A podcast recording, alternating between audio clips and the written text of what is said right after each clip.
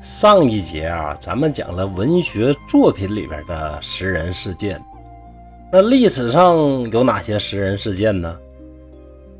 翻开二十四史或者说二十五史，如果把史书里边人吃人的例子一条一条的摘录下来，恐怕得讲个好几天。我大概总结了一下，大致分为以下这么几类啊。第一类，困守孤城，粮草不济。不得已而为之的。第二类，恨谁呀？恨得牙根痒，必须要吃他的肉才能解恨的，这是第二类。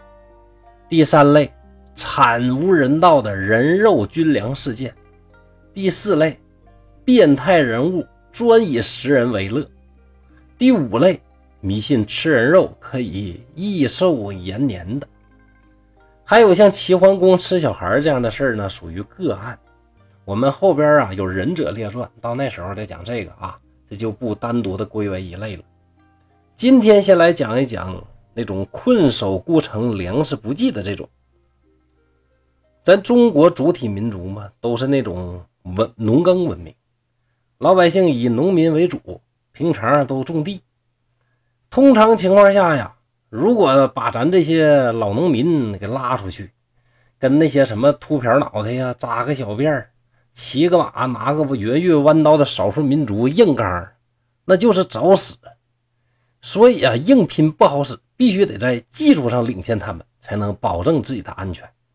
所以，为了保护自己的家园呢，咱们呢盖了好多好多的城。这个城池随着科技的发展是越来越高。城墙越来越厚，什么瓮城啊，什么射箭孔啊，那各种技术那家越来越先进。那攻城攻不下来咋整呢？那打仗的时候呢，你不攻城吧，你绕过去担心人家搁背后偷袭；攻城呢，咋攻攻不下来，没办法，硬的不行。最后往往是选择围而不攻，靠时间慢慢的靠，把城里边这个给养什么都给断掉。一直把城里围到是弹尽粮绝，没吃的，最后不得不投降。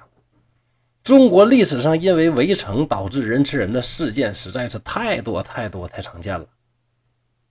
举个例子，比如说唐朝末期唐信宗的时候啊，那时候唐朝已经不行了，天下大乱，节度使杨清密围住了扬州，扬州当时叫广陵城，这一围时间长。一下一年半呢，一年半不往里边运粮食，当然是无粮可吃。军队就公开抓人出来卖，把人抓起来之后一捆，像杀猪一样杀掉，然后去卖肉。这种事一抓一把。最惨的是什么呢？安史之乱的时候，有两位著名的忠臣良将，据说后来都成了仙了。一个叫张巡，一个呢。叫徐远，安禄山叛乱之后啊，黄河南北的官吏大多都是望风而降，只有这两位是宁死不屈，带领着部下军民死守睢阳。叛将率着十多万大军围攻睢阳，久攻不下，咋办？老套路，围城，包围他。这一下包围的时间呢，又非常的久，前前后后呢，持续了九个半月啊。这个九个半月里边啊。是能吃的东西全都吃光了，粮食吃光吃战马，战马吃光吃老鼠，老鼠吃光吃麻雀。城里边什么树皮、草籽啊、皮带的，只要能嚼的、能吞的，全都吃光了。那最后没办法怎么办呢？没关系，易子而食。什么叫易子而食？大家都知道啊，就是自己的儿子、自己的女儿，亲骨肉怎么舍得去吃呢？那就两个人互相交换，这家吃那家的小孩，那家吃这家的小孩。哎呀，那叫一个惨呐！可是小孩有吃光的一天呢，城里的小孩都吃光了，怎么办呢？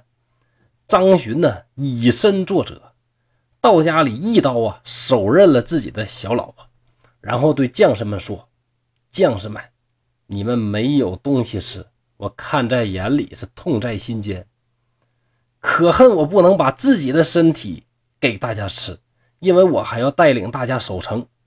现在呢，我把我最心爱的女人杀掉给大家分食，希望大家呢奋勇作战，保卫我们的城池。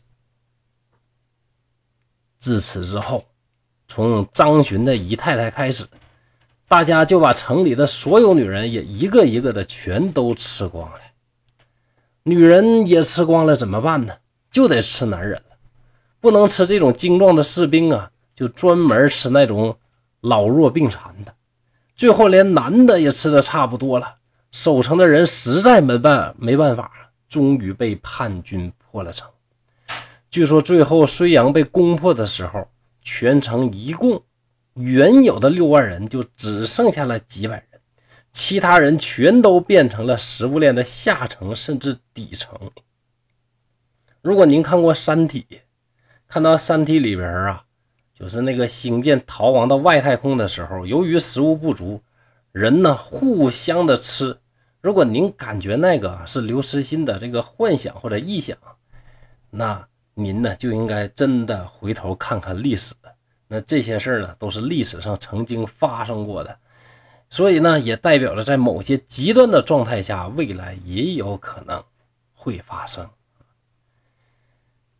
张巡这种守城的义举啊，被历代的君王大力宣扬，两位忠臣也被反复的加封。但是以今天的视角来看，究竟你是在抵抗不正义、没人性的叛军，还是干脆连自己的人性都丧失掉了呢？我不加以评论，各位呢，仁者见仁，智者见智吧。好，这一类的吃人事件就讲到这里。欢迎大家继续收听《毁三观历史故事集》的《食人魔列传》。